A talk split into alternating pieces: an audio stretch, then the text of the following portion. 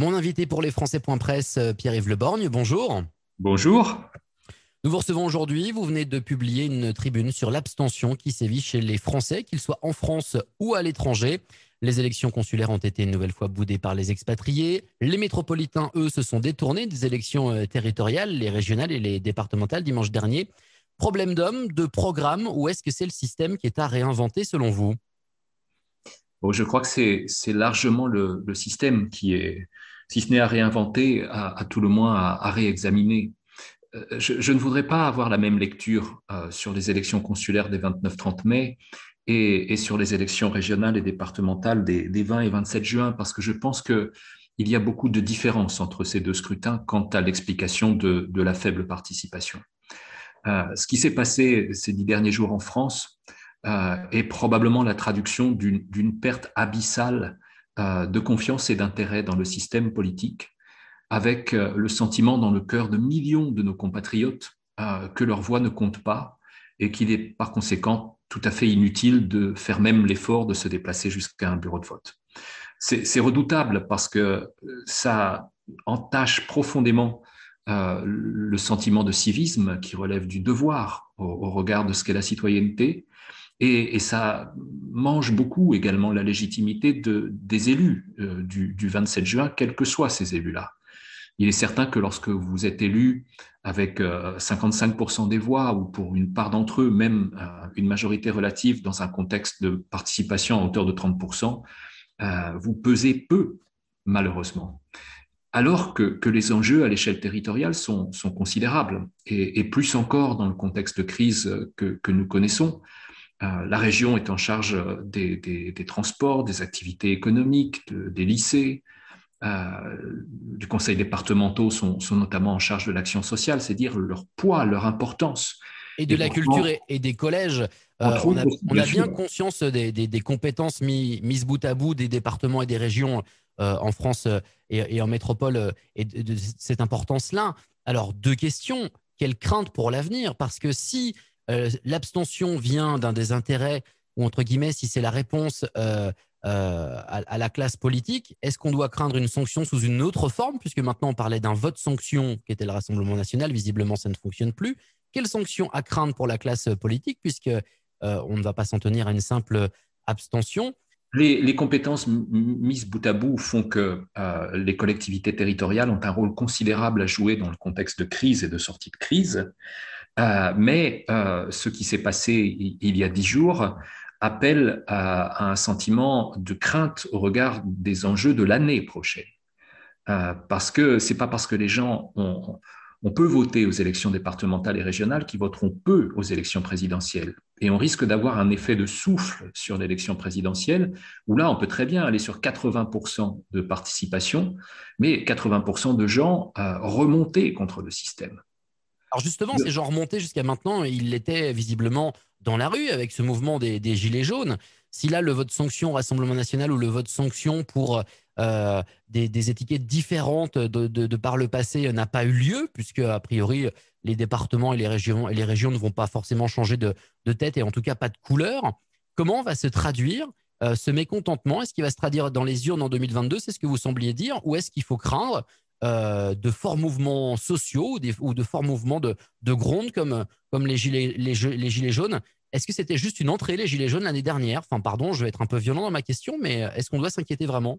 Oui, on doit s'inquiéter vraiment parce que euh, ce, que l'on voit dans, dans la, la, traduction de l'abstention sur ces élections intermédiaires, c'est que les Français ont acté dans leur esprit l'idée qu'une seule élection compte et c'est l'élection présidentielle. Donc s'il faut passer euh, la, frustration, les colères, euh, les peines, le désarroi, ils, vont le mettre sur la seule élection présidentielle. Alors pardon, je, comprends votre point de vue, euh, mais est-ce que c'est pas un peu réducteur? Alors c'est une explication que vous nous donnez, mais est-ce que de la part de la majorité des Français, ça serait pas un peu réducteur? Parce qu'on ne serait là visiblement face à un sport national qui consisterait donc à mettre tous les espoirs du peuple en un seul homme, et, puis, euh, dans l'année ou les deux ans qui suivent, on l'a vu avec Sarkozy et Hollande, qui n'ont fait qu'un seul mandat, le sport national, c'est de détester le président, c'est d'être violent avec le président, le gouvernement et tout ce qui provient euh, de l'État, alors que par ailleurs, on a un Emmanuel Macron qui n'a jamais été aussi haut dans les sondages comparé à ses prédécesseurs. Oui, tout à fait, mais là on en vient à une explication plus, profonde que j'ai développée un tout petit peu dans, ce que j'ai écrit sur mon blog euh, la semaine passée et davantage sur euh, d'autres posts d'il y a un an ou deux, y compris même au moment de la crise des Gilets jaunes, c'est euh, l'incapacité du, politique, du, gouvernement, pour parler de l'échelon national, une fois élu, une fois constitué, à parler au cœur des Français, à expliquer sa politique, à, aller chercher les recommandations, à changer s'il le faut euh, telle ou telle décision, euh, tout se passe comme si dans notre pays, il y avait une gouvernance qui était d'une extrême verticalité, qui fait qu'on regarde les Français en surplomb et, qu'on ne leur parle plus pendant cinq ans. Moi, je l'ai ressenti très fort euh, dans, ce mandat, en particulier dans les deux premières années, et la crise des Gilets jaunes en, procède largement, puisque, vous voyez, le travail sur, sur la fiscalité relative au, carbone a été absolument incompris et absolument peu justifié, parce qu'on n'a jamais eu le réflexe d'aller aider en retour des recettes que nous avions. Les gens pour qui c'était le plus dur, c'est-à-dire les gens qui roulent au diesel, qui vivent dans les campagnes ou dans les zones périphériques, ces gens-là, on les a zappés du, tout au tout. Et c'est eux qu'on a trouvés dans les ronds-points. C'est eux qui ont exprimé la misère. C'est eux qui n'ont pas été votés la semaine passée. Et c'est eux qui voteront l'année prochaine et qui voteront certainement pour les extrêmes. Et donc il y a une espèce de, confort en trompe-l'œil de se dire que le président de la République est, populaire à 50%. Moi, je fais partie des gens qui soutiennent le président de la République, donc j'en serais plutôt heureux.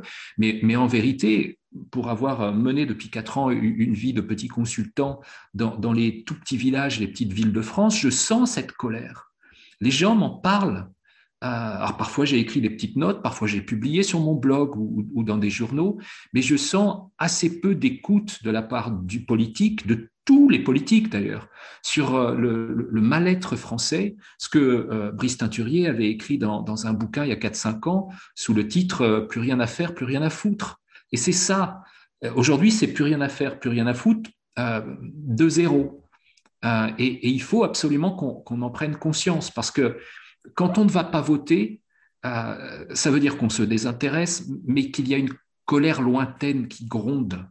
Et cette colère, elle va venir sur la seule élection que les Français perçoivent malheureusement comme importante pour eux, c'est l'élection présidentielle. Et moi, je, crie danger par rapport à ça. Un, pays qui est miné par la crise, miné par une crise de confiance qui remonte à beaucoup plus loin que, la crise sanitaire.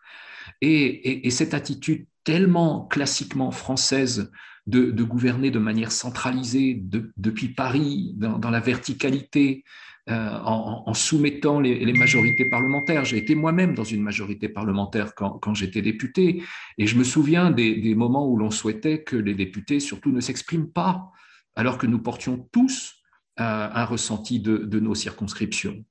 Euh, et cet atavisme-là, euh, il relève à la fois peut-être de, tous les travers de la Ve République et de l'inversement du calendrier électoral qui fait qu'aujourd'hui tout dépend de la présidentielle et que les élections législatives sont devenues un appendice, malheureusement, du, débat électoral. Et, je me dis qu'il faut bousculer totalement ce, jeu-là, euh, en, rappelant, comme je, l'ai fait peut-être de, manière assez rude dans, mon poste, que voter est un devoir qu'on ne peut pas à la fois euh, euh, se mettre en colère contre tout, euh, protester contre tout, se plaindre de tout et ne pas trouver une demi-heure pour aller au bureau de vote. Alors, on a bien compris les, les, symptômes et le diagnostic que vous faites pour la partie métropolitaine de, de ces scrutins. Pardon de vous interrompre. On pourrait j'avais envie de vous relancer sur est-ce que c'est la fin de la cinquième, mais j'aimerais vous entendre sur les symptômes et votre diagnostic pour l'élection des Français de l'étranger. Euh, est-ce que du côté des expatriés, le mandat des élus consulaires, c'est pas simplement qu'ils prendraient pas et ce serait pas pour ça que l'élection serait boudée? Connaissez bien vous les rouages de la représentation des Français de l'étranger. Euh, qu'est-ce que serait la réforme à inventer pour que les expatriés euh, s'impliquent plus dans la gestion du réseau consulaire via notamment ces, ces fameux élus consulaires? Alors on pourrait les renommer, mais on pourrait leur donner plus de pouvoir aussi. J'ai été euh, conseiller consulaire, en tout cas c'est sous une autre appellation pendant dix ans, euh, de 2000 à, 2010. Donc j'ai pratiqué un, mandat tel que celui qui a été euh, renouvelé à la fin du mois de mai. toute la frustration dans l'exercice de ce mandat, c'est que vous êtes dans une situation de conseil. et ça peut être passionnant, demeurant, quand, quand, on se spécialise, quand on, quand on bosse bien, ça peut être vraiment chouette au contact de, de nos autorités diplomatiques et consulaires, mais ça n'en reste pas moins une activité de conseil et pas de décision. Euh, quand j'étais dans, dans, la vie euh, publique, j'avais fait partie avec quelques autres de, ceux qui, qui, recommandaient que l'on puisse avoir dans, dans, le cadre constitutionnel posé, hein, et pas au-delà, euh, une forme de pouvoir décisionnaire qui serait donné à la représentation locale des Français de l'étranger. Euh, J'avais imaginé que ça puisse porter sur le, régime de bourse, peut-être à l'équivalent de ce qui se pratique dans, les régions et les départements à l'échelle des, lycées et des collèges euh, la gestion euh, de, des bâtiments scolaires, euh, une part de, pouvoir décisionnaire également sur les affaires sociales, à, l'équivalent de ce qui se fait dans les conseils généraux. Vous voyez quelque chose comme ça qui, fasse que, un, il y ait de l'enjeu, et deux, surtout, que les décisions soient prises au plus proche des faits, au plus proche des réalités, parce que les réalités ne sont pas les mêmes que vous soyez en Norvège ou au Niger. Nous étions allés, au moment où j'étais au PS dans, dans, les années, fin des années 2000-2010, jusqu'à une proposition construite de, de, ce qu'on avait appelé le Conseil général d'outre-frontières. Euh, et qui était très largement reprise aussi par euh, l'ancien sénateur UMP euh, des Français de l'étranger, Christian Cointa. lorsque la gauche est arrivée au pouvoir en, en 2012 et, et que j'étais moi-même à l'Assemblée nationale, malheureusement, ça n'est pas du tout le chemin qui a été pris et on s'est retrouvé à inventer les conseils consulaires qui, encore une fois, sont une belle idée au sens du débat, au sens de l'influence, mais pas au sens de la décision. Or, je crois que les, Français à l'étranger prendraient davantage d'intérêt pour cette élection si derrière cela, il y avait des conséquences immédiates pour eux. Ça, c'est le premier point. Le deuxième point, euh, qui explique pourquoi de manière récurrente ces élections sont euh, assez boudées, c'est euh, qu'elles interviennent en dehors de tout calendrier électoral national. Euh, elles ne sont pas couplées avec les élections départementales ou régionales. Peut-être qu'elles pourraient, puisque désormais d'ailleurs il est impossible, quand on est électeur français à l'étranger, de voter à la fois pour euh, les conseils consulaires et, les conseils régionaux. Donc euh, on aurait pu imaginer que par exemple les élections consulaires puissent se tenir le jour du premier tour des élections départementales et, régionales en, en métropole et dans les Outre-mer. Ça aurait été une idée.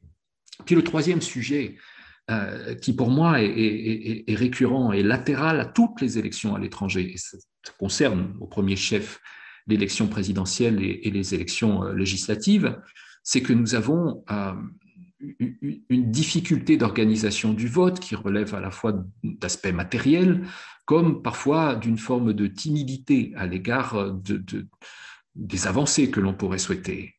ça peut être la sécurisation du vote par correspondance, ça peut être la généralisation du vote anticipé, euh, ça peut être l'extension euh, du vote électronique des élections consulaires où il a été pratiqué à l'ensemble des autres élections, et en particulier des élections législatives. Alors, j'ai posé cette question à un parlementaire euh, métropolitain dimanche soir, au soir du, second tour, en, lui disant, bon, bah voilà, abstention, est-ce qu'on ne ferait pas bien de voter de façon électronique? Et eux nous disent, ouais, mais vous avez vu le, le, bazar pour les consulaires, si on met ça en métropole, euh, ça va créer de nouveaux problèmes et c'est pas certain qu'on ramène les gens à voter. Est-ce que la solution euh, serait pas plus radicale de dire, comme en Suisse, vous devez aller voter, c'est un devoir, c'est un droit, mais aussi un devoir, vous devez aller voter, point.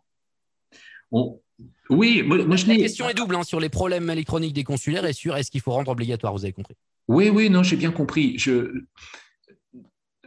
Vous, vous me trouvez en Belgique, où, est ma maison et, où le, vote est obligatoire. Euh, donc le, vote obligatoire, je, le connais. Euh, je vote aux élections locales en, Belgique et donc je le pratique moi-même. Et je sais que si je vote pas, je m'expose à, quelques petits soucis.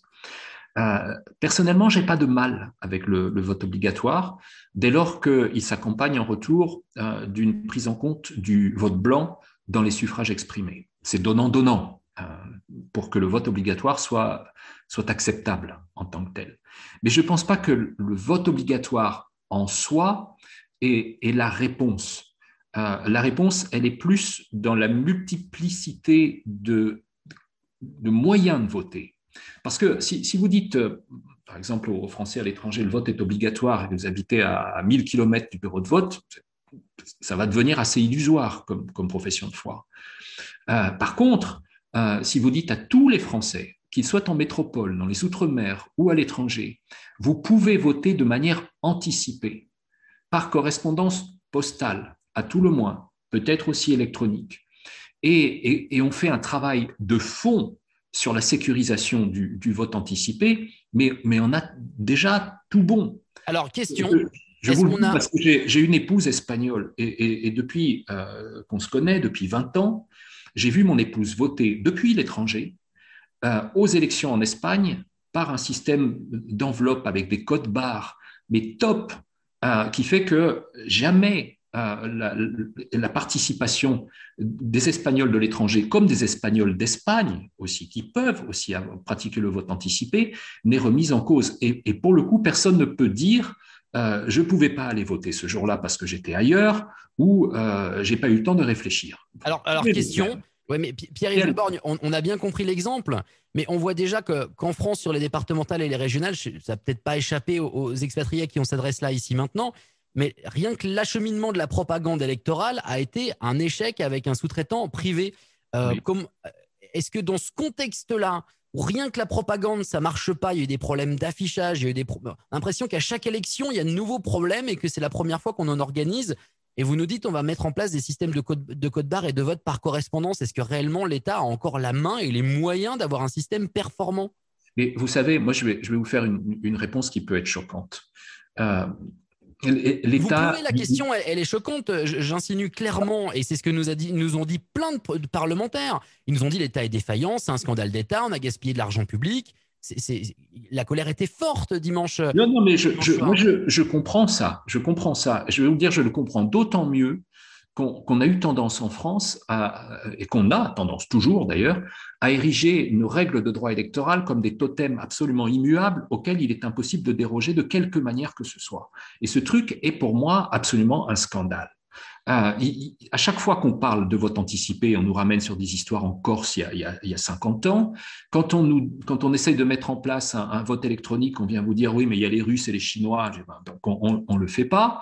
Euh, quand, on, parle de l'acheminement des, professions de foi et des bulletins de vote, on dit bah, c'est compliqué, ça coûte cher, autre chose. On, le sous-traite et ça se termine en, une catastrophe complète. Je, comprends ça. Mais moi, ma réponse à, ça, c'est de dire on, devrait mettre tout à plat et charger une, une commission euh, sincère, euh, composée de spécialistes du droit électoral et de citoyens euh, capables d'imaginer, hors pression, ce que doit être l'évolution la plus large possible du droit électoral français pour favoriser la participation et l'inclusion des électeurs dans, les mécanismes de vote. Il n'y a, pas de raison qu'en France, on soit infoutu, excusez l'expression, de, se remettre en cause lorsque, par exemple, aux Pays-Bas, où il y a eu les élections parlementaires au, mois de mars, au dernier moment, par accord des, partis néerlandais, on est parvenu à, faire changer un certain nombre de paramètres du vote et, d'obtenir la meilleure participation électorale. Chez nous, à chaque fois qu'il y a une difficulté, on a tendance à reporter les élections. Chez les autres, on pense courageusement, on fait bouger euh, les règles de droit électoral et chez nous, considère que, c'est quasiment l'étape de la loi. Il, faut oser se remettre en cause et, oser peut-être provoquer le ministère de l'Intérieur. Moi, moi ce, truc, ça me rend un peu dingue parce que je l'ai vécu comme député des Français de l'étranger et avant comme conseiller des Français de l'étranger. À chaque fois, il y a le ministère de l'Intérieur qui nous explique par A plus B que tout est impossible. Non. Oui, d'accord, mais est-ce qu'il n'y a pas justement une faillite, une faillite civique dans, dans, dans cet État? Parce que les élections départementales, les régionales, euh, les législatives, toutes les élections ont une importance et ont une portée politique et ont un impact sur le gouvernement. Euh, cette fois, rien n'a changé au régional et au départemental. Donc, le président a dit pas de remaniement, mais on voit bien que quand il y a des, il y des votes sanctions euh, sur des, scrutins locaux pour gronder contre la politique du, gouvernement, ça peut avoir des, incidences. Pourquoi aujourd'hui les Français ont l'impression, enfin, nous, on a l'impression que les Français ont oublié que dans les élections locales, on faisait aussi passer des messages nationaux. Euh, pourquoi les Français ont l'impression que ces élections locales ne servent à rien, alors qu'en fait, si vous mettez bout à bout, pardon, j'extrapole ce qu'on disait tout à l'heure, mais les départementales, les régionales plus les municipales, vous avez 75% du quotidien des Français qui se joue. Ah oui, tout à fait, tout à fait. Et c'est bien malheureux. Moi, je, suis le premier à le regretter. Je, considère que, l'échelon territorial est, l'échelon de la vie quotidienne, beaucoup plus hein, que, que l'échelon national. Et, se désintéresser de ces élections-là, c'est malheureusement se désintéresser de, sa vie autour de soi. Et pourquoi les Français se, disent que, que ça sert à rien? Parce qu'ils sont arrivés probablement à la conclusion que, leur vie euh, est hors de prise euh, des élus locaux, euh, que finalement, dans le grand maximum, il y a une élection qui compte, voire pas d'élection du tout, d'ailleurs, parce qu'il y a beaucoup de gens qui estiment que le scrutin ne sert à rien du tout et, que, la vie est déterminée ailleurs que par la volonté politique et, l'expression du suffrage universel. Euh, et, cette, perte de confiance, moi, elle me tétanise complètement. On n'arrive plus à faire société. Et parfois, il m'arrive de, me dire qu'on n'essaye même plus de faire société. Euh, et, c'est ça aussi qui m'a amené dans, ma réflexion post-vie publique à, à essayer d'imaginer ce que peut être le débat public dans le sens du partage de la réflexion pour décider ensemble, pour que les gens aient la, conviction par la preuve que leur voix pèse pour leur avenir. Euh, ça, vaut des tout petits trucs locaux. Hein, je travaille notamment sur la construction de parcs solaires dans, l'espace rural. C'est pour ça que, que je crapahute dans beaucoup de petits coins lointains. Euh, de, petits trucs locaux jusqu'à des décisions beaucoup plus larges d'aménagement du territoire. Il y a d'ailleurs une commission pour le débat public en France qui, procède de la loi Barnier d'il y a environ 20 ans, qui est passionnante sur ce qu'elle peut faire, qu'elle pourrait faire de mieux encore pour que les gens se sentent en situation d'appropriation de la décision publique, parce que la décision publique, c'est eux et, moi, je voudrais pouvoir imaginer que demain, on retrouve le sens du bottom-up et pas de cette verticalité qui vous tue tout, tout, tout, qui, donne l'impression de, d'une infantilisation du débat public, de, ce qu'il y a des gens qui savent et puis 95% euh, des gens qui savent pas, c'est mal compris, c'est injustement compris. Euh, et, je partage tout ça. Euh, et, ce travail-là, c'est un travail de fond qu'il faut pouvoir mener, mais sans attendre. Parce que à, force de tout lâcher, un jour on finira avec Marine Le Pen, d'une manière ou d'une autre. Et si c'est pas elle, ce sera quelqu'un d'autre, mais du même acabit, avec des, idées extrémistes, ou, éventuellement Mélenchon avec d'autres formes d'idées extrémistes. Alors je, pourrais vous, je pourrais vous interroger sur Éric Zemmour, mais on doit avancer dans cette interview et je voulais absolument vous parler de euh, d'Europe et d'Union européenne. Vous connaissez bien les institutions européennes. Euh, je voulais votre regard sur la gestion de la pandémie et les fermetures sauvages des euh, frontières. Ça avait été extrêmement décrié par les Français expatriés, puis également du certificat numérique européen. Ça rentre en jeu, ça rentre en compte, pardon, et en fonction dans, quelques heures. Et pour le moment, ça ne fonctionne toujours pas. Est-ce qu'on va foncer dans le mur? Est-ce que la fermeture sauvage des frontières était une erreur? Pierre-Yves Leborgne, on vous écoute la, fermeture sauvage des frontières, ou en tout cas peu coordonnée, ou pas coordonnée du tout, même des, frontières au, moment du premier confinement et, même au-delà d'ailleurs, a, été une erreur catastrophique, montrant que, la solidarité européenne n'est pas innée euh, et, qu'il fallait se battre au, concret, notamment quand on vit à l'étranger, pour euh, la faire triompher. Moi, je, préside une organisation qui s'appelle euh, les Européens dans le monde, qui est une confédération regroupant une vingtaine à peu près d'associations nationales et régionales d'expatriés et de diaspora. Euh, nous avons publié des, tas de tribunes dans, à peu près 10-15 langues pour alerter euh, les gouvernements et les parlements sur les drames qui se jouaient par la fermeture des frontières, des parents qui voyaient plus leurs enfants, des, enfin, c'est une catastrophe absolue. Moi-même, comme, très modeste consultant, je ne vous explique pas euh, l'organisation baroque qui a été la mienne depuis un an pour continuer à faire tourner ma boîte. Parce que si j'avais dû me contenter de prendre acte de ce que les frontières étaient absolument infranchissables, j'aurais depuis longtemps déposé le bilan. Euh, et, et j'ai rien fait de mal au demeurant, hein. euh, mais je me suis mis à voyager la nuit en voiture, tout seul parce qu'il n'y avait plus de train. J'ai fait des tests PCR de, manière industrielle. J'ai sauvé ma boîte de, cette manière. Mais parce que je dépends d'une activité économique outre frontières, euh, je me suis aperçu qu'il était quasi impossible d'exister dans le marché unique lorsque les frontières nationales étaient d'une manière ou d'une autre rétablies en raison de la pandémie. Et là, euh, certes, on a vu les choses s'améliorer peu à peu, un peu de manière sui generis, mais la première année de la pandémie a été une catastrophe euh, le défaut de coordination et de volonté de coordination de la part des, États membres a, été dramatique. et je l'ai écrit et, coécrit avec beaucoup de personnes de beaucoup de nationalités et d'opinions politiques assez, assez différentes pour le coup. sur le, certificat numérique, moi, je, veux pouvoir imaginer que ce qui va se passer dans les prochaines heures sera peut-être de l'ordre de la difficulté du début, mais que la volonté l'emportera. Euh, parce que derrière tout ça, il y a à la fois une saison estivale à sauver, et je ne pense pas simplement aux vacances auxquelles on aspire tous, mais euh, à un secteur touristique qui, depuis un, an et demi prend la tasse de manière considérable, et, parce que derrière ça, il y a le redémarrage de, l'économie européenne. Si vous n'avez pas ça, euh, on peut reparler d'un plan de relance dans, six mois, parce qu'on ne va pas s'en sortir, et on va terminer à des niveaux d'endettement qui sont dramatiques. Donc, il, faut, il n'y a pas d'autre option que de réussir la mise en place du certificat numérique européen et de se faire un minimum confiance les uns les autres entre États membres de, l'Union européenne et surtout d'entendre la voix des, gens qui, vivent de l'autre côté des frontières. On, est dans l'Union européenne à peu près 20 millions de personnes qui vivent dans un autre État que celui dont on a la nationalité. C'est considérable. Et, pas simplement d'ailleurs dans la seule dynamique frontalière, mais, mais très largement. On doit pouvoir parler de ça, souligner ça. Il, nous faut un, affectio societatis des temps de crise à l'intérieur de l'Union européenne. Euh, on s'est aperçu qu'il y avait des souffrances de part et d'autre des frontières et, on ne peut pas avoir un politique à la remorque des souffrances. On doit être ensemble et à une souffrance doit répondre une solution, pas une solution dans trois mois ou dans six mois. Très bien. Dernière question, Pierre-Yves Leborgne. Au cours des dernières semaines, des directives importantes ont été incorporées aux euh, législations nationales, en particulier celles sur les ressources propres de l'UE, donc la capacité de l'UE à lever un, impôt sur ses pays membres. Euh, en tout cas sur les citoyens de ces pays membres. Comment expliquez-vous le désintérêt des médias et de la population pour, euh, sur la portée de ces actes législatifs? Est-ce que vous êtes d'accord sur l'analyse que font certains sur une fédéralisation de l'UE à travers cette possibilité de lever de l'impôt?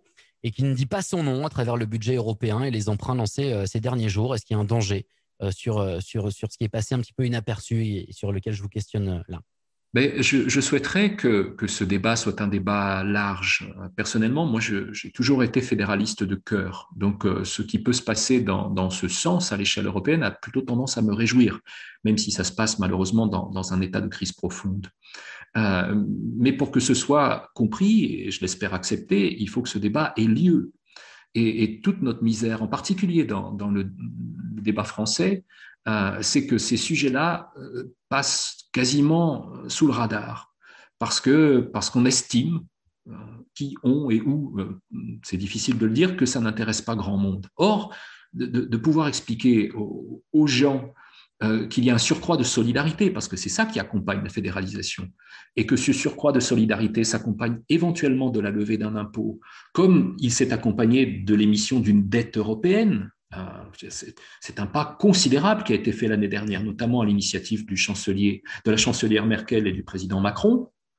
Ces choses-là doivent être mieux présentées. Et, en France, on a une manière assez misérable de présenter le débat public européen euh, et, de lui accorder une portion, mais, tellement congrue à la fin que, que, rien, rien vraiment n'imprime.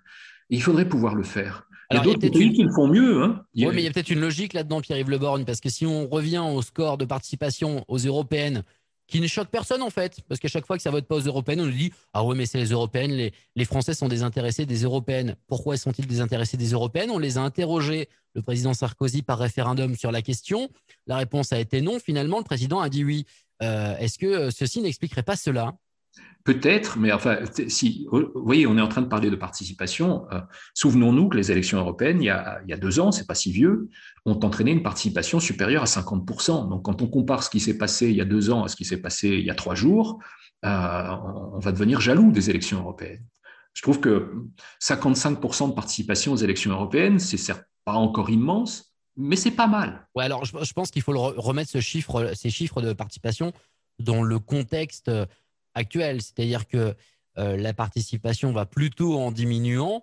Euh, effectivement, il y a deux ans, on était, euh, on était à ces chiffres-là. Si on devait faire les européennes le mois prochain, alors pardon, j'aime pas faire des pronostics, mais je ne mettrais pas un billet sur 20% de participation ah, moi, européenne. Je le moi, je le mettrais le billet.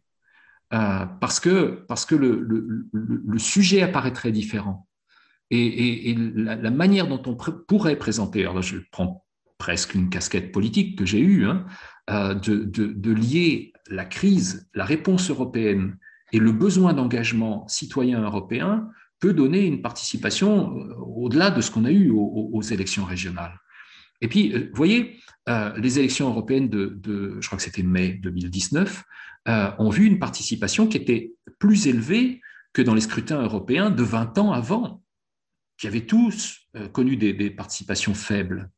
Et, mai 2019 a été une bonne surprise. Donc moi, je, pars de l'idée que l'élection européenne, elle n'est pas perdue en termes de participation dès lors qu'on ose parler d'Europe aux gens et qu'on accepte spontanément, bien sûr, le, débat, y compris même sur le sens ou non de l'Europe.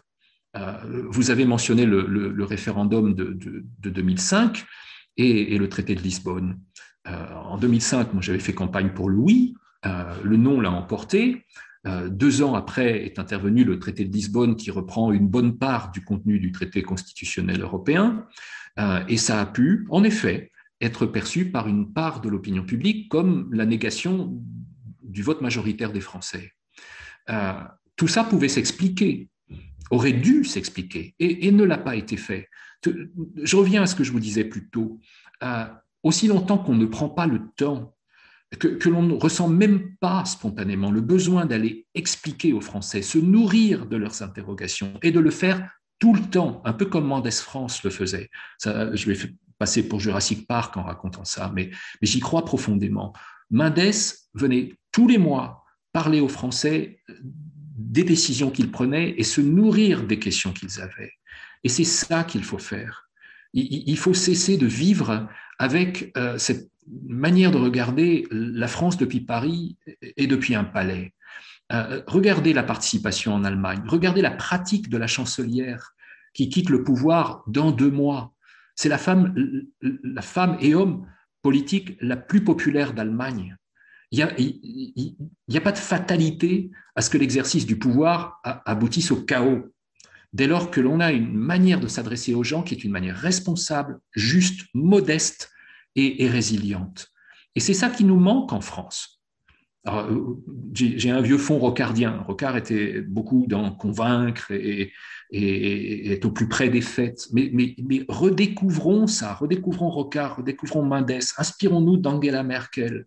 Toutes ces choses-là, cette manière de faire, euh, devrait pouvoir nous, nous montrer le chemin. Très bien. Merci beaucoup, Pierre-Yves Le Borgne, pour votre analyse politique et de l'avoir partagé avec nous pour les Presse. Merci à vous.